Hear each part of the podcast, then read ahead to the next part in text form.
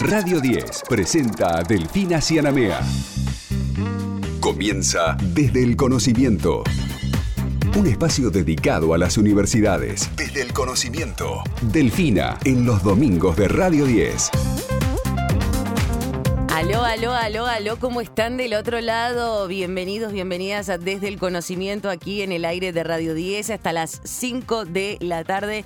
Nos quedaremos como usted, con ustedes como cada domingo haciendo este bellísimo programa en unas semanas decisivas para nuestro país, en donde, bueno, por supuesto, nosotros viajamos hacia las distintas universidades públicas de nuestro país, que son una pata fundamental que lo sigue sosteniendo y que sigue trabajando a pesar de todas las adversidades. Voy a saludar a todo el equipo, por supuesto, como siempre, en la operación técnica, nuestro compañero Ariel Dinoco, en la producción a Cari Labraña, aquí conmigo Héctor Tito Silva. ¿Cómo le va, compañero? ¿Cómo le va? Buenas tardes. ¿Cómo está transitando esta última Con etapa mucha del ansiedad. año? Tremendo. Con mucha ansiedad por las elecciones y un poco Sí. de, de agotamiento a esta altura, pero bien, bien, muy bien. Se Contentos. sigue. Eh, como dice el meme de nuestra queridísima cocinera, la Maru Botana. hay que seguir, hay que seguir, dice. Aunque cueste, hay que seguir. dice. Bueno, se pueden poner Igual en somos contacto. privilegiados. Sí, Hacemos lo que nos sin gusta. lugar a dudas, ¿eh? eso sí, sí. Por eso hay que optimizar y aprovechar el espacio que Por tenemos para, supuesto. para poder decir un montón de cosas que son muy necesarias. Se pueden poner en contacto con nosotros en el WhatsApp del programa a través del 1150 05 0710. También nos encuentran en Facebook y en Instagram como Desde el Conocimiento, también en Twitter de guion bajo conocimiento y en la web desde el conocimiento.com.ar. Vamos a repasar algunos de los temas divinos que tenemos preparados para el día de hoy porque tenemos la historia de un alumno de la licenciatura en psicología de la Universidad Nacional de San Luis que está estudiando cómo el uso de las pantallas altera el ritmo, el sueño, la vigilia en los adolescentes y trae consecuencias que pueden perjudicar el rendimiento escolar, la memoria, la regulación emocional y el rendimiento cognitivo. Hoy vamos a conocer los detalles de esta investigación y el aporte que está haciendo la universidad en su propia vida. También te vamos a contar que un grupo de investigadores de la Universidad Nacional de Rosario encontró restos arqueológicos de más de 2.000 años de antigüedad. Es realmente impresionante lo que han eh, encontrado y lo vamos a estar descubriendo en un ratito nada más también aquí en el aire desde el conocimiento. Nos vamos a trasladar a la Universidad Nacional Arturo Jaureche que incorpora en su currícula el doctorado en estudios del conurbano. ¿De qué se trata? ¿Cuáles son los objetivos? ¿Quiénes pueden obviamente anotarse para poder estudiar? ¿Cómo inscribirse? ¿Y cómo es la modalidad de cursada? Quédate ahí que te lo vamos a contar en un ratito nada más. También tenemos información por parte de investigadores de la Universidad Nacional del Centro de la Provincia de Buenos Aires, de la UNICEN, que han colocado más de 20 medidores de dióxido de carbono y metano en diferentes puntos de la ciudad de Tandil, en el campus y en el Pío. Y vamos a conocer obviamente cuáles son los fines de esta iniciativa que es sumamente interesante. Un poco de todo esto es lo que va a suceder en el programa y te lo acercamos aquí en Desde el Conocimiento a lo largo y a lo ancho de toda nuestra República Argentina a través de las universidades nacionales. Prepárate, que ya arrancamos. Desde el conocimiento, un programa hecho por las universidades. Delfina Cianamea en Radio 10.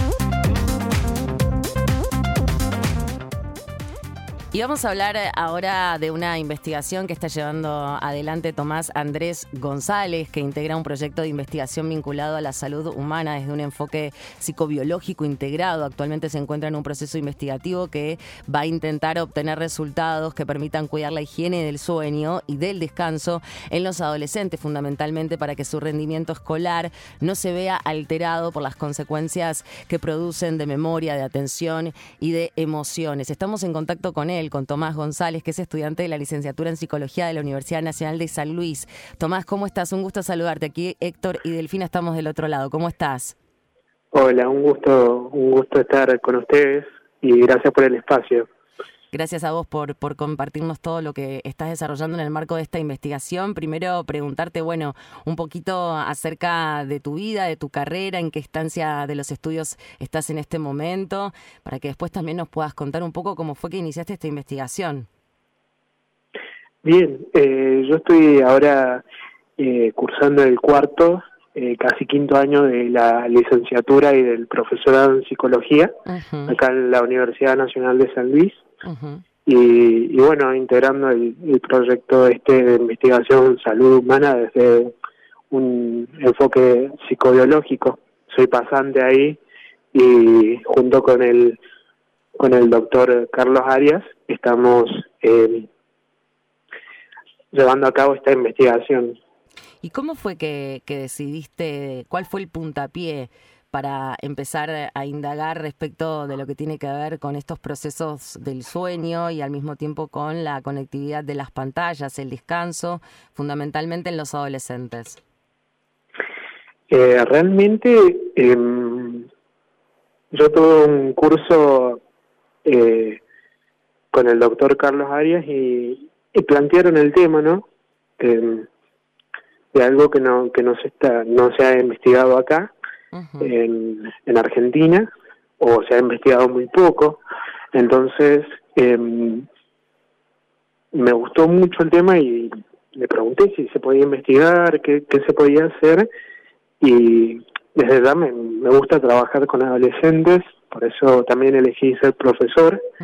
Entonces, em, desde ya ese tema me gustaba y y también muchas veces nos damos cuenta a partir de relatos de otros docentes que que los chicos se duermen en las clases, que por ahí no prestan atención y quizás no es porque ellos no quieran, sino porque no duermen mucho por la noche o duermen muy poco y, y bueno, eso está relacionado con, con el uso de pantallas y, y un reloj biológico que tienen los adolescentes, ¿no? Claro, claro. Y te pregunto, digo, porque seguramente hasta incluso lo, lo, lo pudiste haber experimentado desde lo personal, digo, esta situación de quizás no haber podido eh, tener el tiempo suficiente de descanso, de sueño para poder afrontar un montón de actividades a lo largo del día, pero me imagino que también en el marco de esta investigación debes tener números concretos, ¿no? Información que se desprende de esta investigación de, de cuál, cuáles son las horas promedio que, por ejemplo, duermen los adolescentes. Eh, justo ahora estamos en plena labor de, de recolección de datos y hemos encontrado cada, cada cosa, ¿no? Y, hemos encontrado chicos que duermen una hora, dos. Mm, es tremendo. Por lo general tres o cuatro horas, ¿no? Sí. Eh, otros investigadores dicen que, que los adolescentes necesitan dormir eh, en promedio nueve horas eh, por día, incluso hay algunos que más. Eh, y si duermen muy poco, después al otro día no rinden, no, no están en todos sus en todos sus esfuerzos cognitivos, ¿no? Para, para poder llegar a, a cumplir las tareas del día, ¿no? Claro, pero además del cansancio, hay una problemática que tiene que ver con el neurodesarrollo, ¿no? Con lo que son eh, sintomatologías eh, psiquiátricas, trastornos de ansiedad, eh, hiperactividad, depresión. la verdad es que la situación es bastante seria y por otro lado, uno ve que hay un comportamiento casi adictivo, ¿no? Es decir, gente que de pronto se para en un semáforo y esos 40, 50 segundos que tarda el semáforo en abrir, lo utilizan para abrir una red social en el teléfono. Es como que es muy difícil despojarse de eso. Sí, sí, sí, sí. Sí, hay una cuestión ahí también con las redes sociales y bueno, y al neurodesarrollo y cómo, cómo los adolescentes van creciendo en sus etapas, ¿no? y que está muy relacionado al, al uso de redes sociales, ¿no? El, las redes sociales y, por ejemplo, los juegos, eh, los videojuegos interactivos, ¿no? Eh, que utilizan los adolescentes hoy en día, en redes sociales como TikTok, Instagram, eh, producen una activación neurofisiológica que hace que se mantengan despiertos más tiempo, ¿no? Claro. Y que presten menos atención a otras cosas, ¿no? Como, como hemos visto ya. Eh, y durante la noche es peor, ¿no? La cuestión porque, bueno, te activa y no dormís. Pero ojo que ya no son solo los adolescentes. ¿eh? No. La gente grande también. gente que sabe que a las 7 se tiene que levantar para ir a trabajar y son las 2, las 3 de la mañana y están mirando una red social. Claro, Sí, sí, sí. A los adultos también, pero digo, eh, los adolescentes esto se multiplica porque están en plena etapa de crecimiento y, y bueno, claro. esto les afecta mucho más, ¿no? Y cuán necesario es el sueño para ellos. Claro. Claro, totalmente. Le vamos a, saludar también al doctor Carlos Arias, que es docente e investigador de la Facultad de Psicología de la Universidad Nacional de San Luis, para que también charle aquí con nosotros. No sé si ya nos está escuchando, doctor, ¿cómo le va? Muy buenas tardes.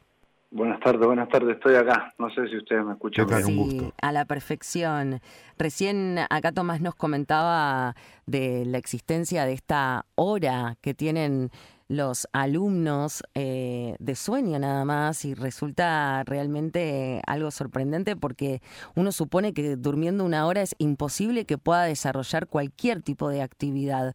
Digo, esto me imagino que también usted lo puede poder observar como, como docente también, ¿no? Sí, sí, de hecho es, es gran parte de la, de la, de la línea de trabajo, un poco. Eh, como para contarles, eh, yo trabajo desde hace bastantes años con el tema de los ritmos biológicos, ¿no? que es cronobiología y cronopsicología, dos disciplinas que estudian los ritmos biológicos en diferentes seres vivos, pero bueno, yo me especializo más en, en los seres humanos. Y al principio empecé a trabajar con el tema de los cronotipos, ¿no? O sea, de esto, esto de los vespertinos o búhos y los matutinos o alondras, ¿no? Que son, están constituidos básicamente por un, tienen una base genética, porque dentro de una misma familia con los mismos horarios hay personas que tienen diferentes horarios. Algunos se acuestan naturalmente más temprano y se levantan más temprano, y otros eh, se acuestan eh, más tarde y se levantan más tarde, e inclusive eh, se da el caso, como decía recién el, el, otro locutor que está ahí, de que hay gente que tiene que trabajar temprano y se queda hasta tarde. Bueno, esto son como tendencias naturales que tenemos. Lo que pasa es que eh, se están reforzando por eh, y activando básicamente, eh, generando una activación neurofisiológica por los pulsos de luz que emiten las pantallas. Si bien algunos dispositivos modernos tienen un bloqueador de luz azul, que sería como el espectro de la luz que es más biológicamente significativa, ¿qué quiere decir biológicamente significativa? Que puede inducir un cambio de fase del sueño, ¿sí? O de algún ritmo. Entonces, esta señal está confundiendo a nuestro cerebro porque de alguna manera esos pulsos de luz, eh, digamos, están alterando la, el, normal establecimiento del sueño. Y sobre todo están eh, alterando la secreción nocturna de melatonina, que es una hormona que secreta nuestra glándula pineal eh, durante la noche, claro. ante la oscuridad, y que es la que de alguna manera nos ayuda a dormir mejor, es decir, que tengamos un sueño reparador en calidad y en cantidad. ¿No? Claro. No, existe una, una mm, como algo, eh, eh, un estándar gol para todas las personas, porque se sabe que hay personas que, que con 5, 6 horas o 7 horas pueden eh, funcionar perfectamente bien y otras personas que no. De hecho, de alguna manera es eso también algo que, que, estamos tratando de investigar.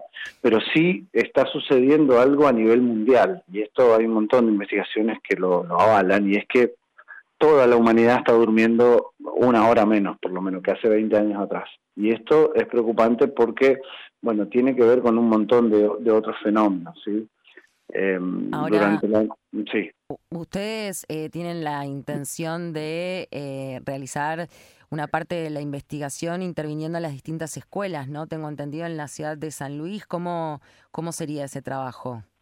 Bien, básicamente es un trabajo con los estudiantes, con los docentes, eh, digamos, se puede eh, realizar tipo jornada con docentes, tipo alguna jornada con, de trabajo con los estudiantes, en algunos temas importantes como son la higiene del sueño y de alguna manera el uso responsable de pantalla. Recién escuché que hablaron de, em, de alguna manera, el, la adicción que está generando esto. Bueno, esto es es un problema a nivel mundial. ¿Por qué? Porque básicamente las redes sociales están manejadas con un algoritmo que lo que hace es presentarte cada vez eh, cosas que a vos te interesan. Entonces. O que no te eh, interesan, inclusive, pero inclusive, bueno, pero no importa. Lo que, a lo que le interesa al algoritmo es mantenerte enganchado. Exactamente, exactamente. o sea, que vos pases todos los días más minutos o más horas por día eh, viendo em, eh, feeds o reels o lo que sea. Y entre medio, publicidad. Digamos. Está claro el objetivo de la de las corporaciones, ¿no? O sea, sí, una, una de las de las estrategias que por lo menos en lo, en lo personal me ha servido y mucho es desactivar las notificaciones, por ejemplo, ¿no? Porque vos estás con el teléfono eh, a un costado sin estar usándolo y de golpe empiezan a entrar notificaciones porque alguien publicó un tweet. Entonces eso hace que vos ya de por sí no tengas ningún interés por ahí en agarrar el, teléfono, pero ya el teléfono a través de esa notificación te está generando que vos veas prendida la luz, que lo abras, que entres, que eh, no digo, eh, pero además estamos todas las notificaciones. Por además ejemplo. estamos en desventaja, ¿no? Porque las redes direccionan su contenido hmm. hacia donde están los sitios que a vos más te, te interesan. Claro.